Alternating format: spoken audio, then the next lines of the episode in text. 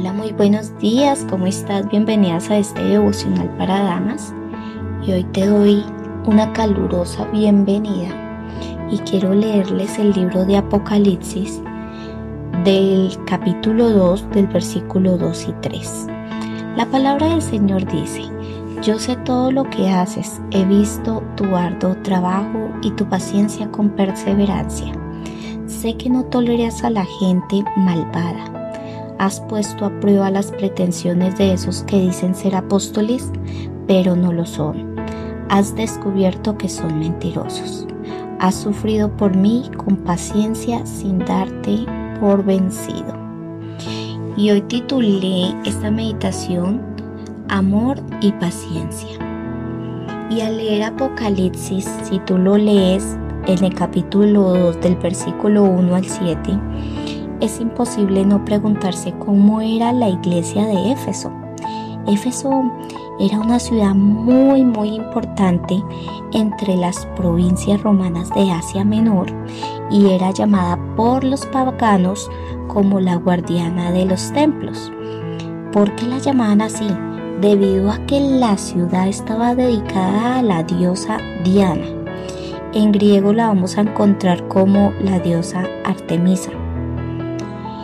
Yo estoy mirando unos videos sobre la ciudad de Éfeso y es una ciudad muy muy linda.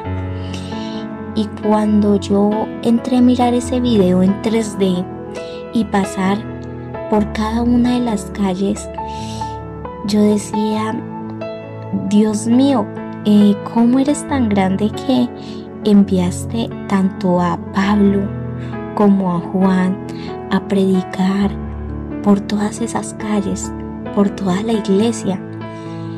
Y, y era de admirar sentirme en esos momentos y, y, saber que ellos lo hacían con tanto amor y con tanta paciencia. Y las iglesias de Asia Menor también estaban conformadas en ese entonces por gentiles de manera que, que esas no fueron un gran triunfo para el Evangelio porque era una tierra pagana. ¿Por qué? Porque era dedicada a la diosa Diana, ellos creían en ella y todos se lo dedicaban a, a esta diosa. Volviendo aquí a, a la historia, la iglesia local en Éfeso fue beneficiada por el ministerio de los apóstoles Pablo y Juan.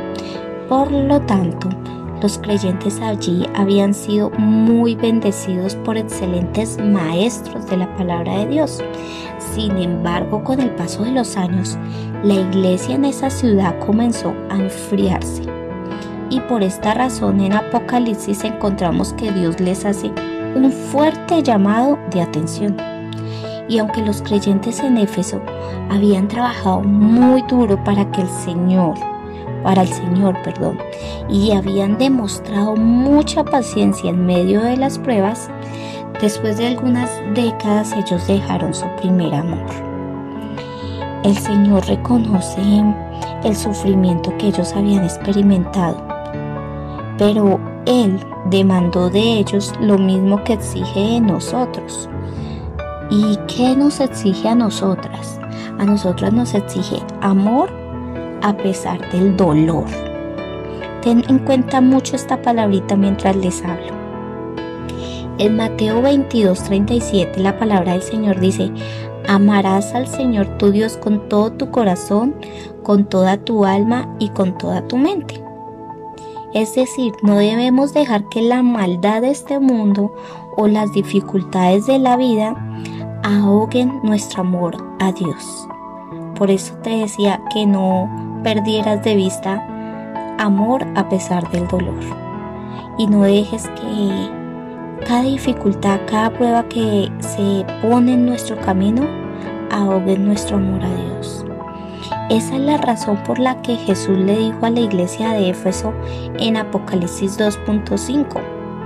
Decía, Recuerda por tanto de dónde has caído y arrepiéntete y haz las primeras obras, pues si no, vendré pronto a ti, quitaré el candelero de tu lugar si no te hubieses arrepentido.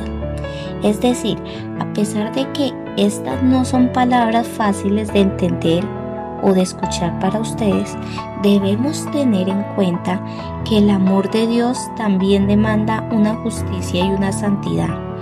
Acuérdese lo que les he comentado en los devocionales anteriores, que santidad significa ser apartados para Dios. Así que todas nosotras debemos ser fieles y no desmayarnos ante la prueba y la dificultad. Hay que enfrentarlas con amor y con paciencia. Bueno, con esto termino el día de hoy. Nos vemos el día de mañana si Dios me lo permite. Y no olvides compartir este mensaje. Chao, chao, bendiciones.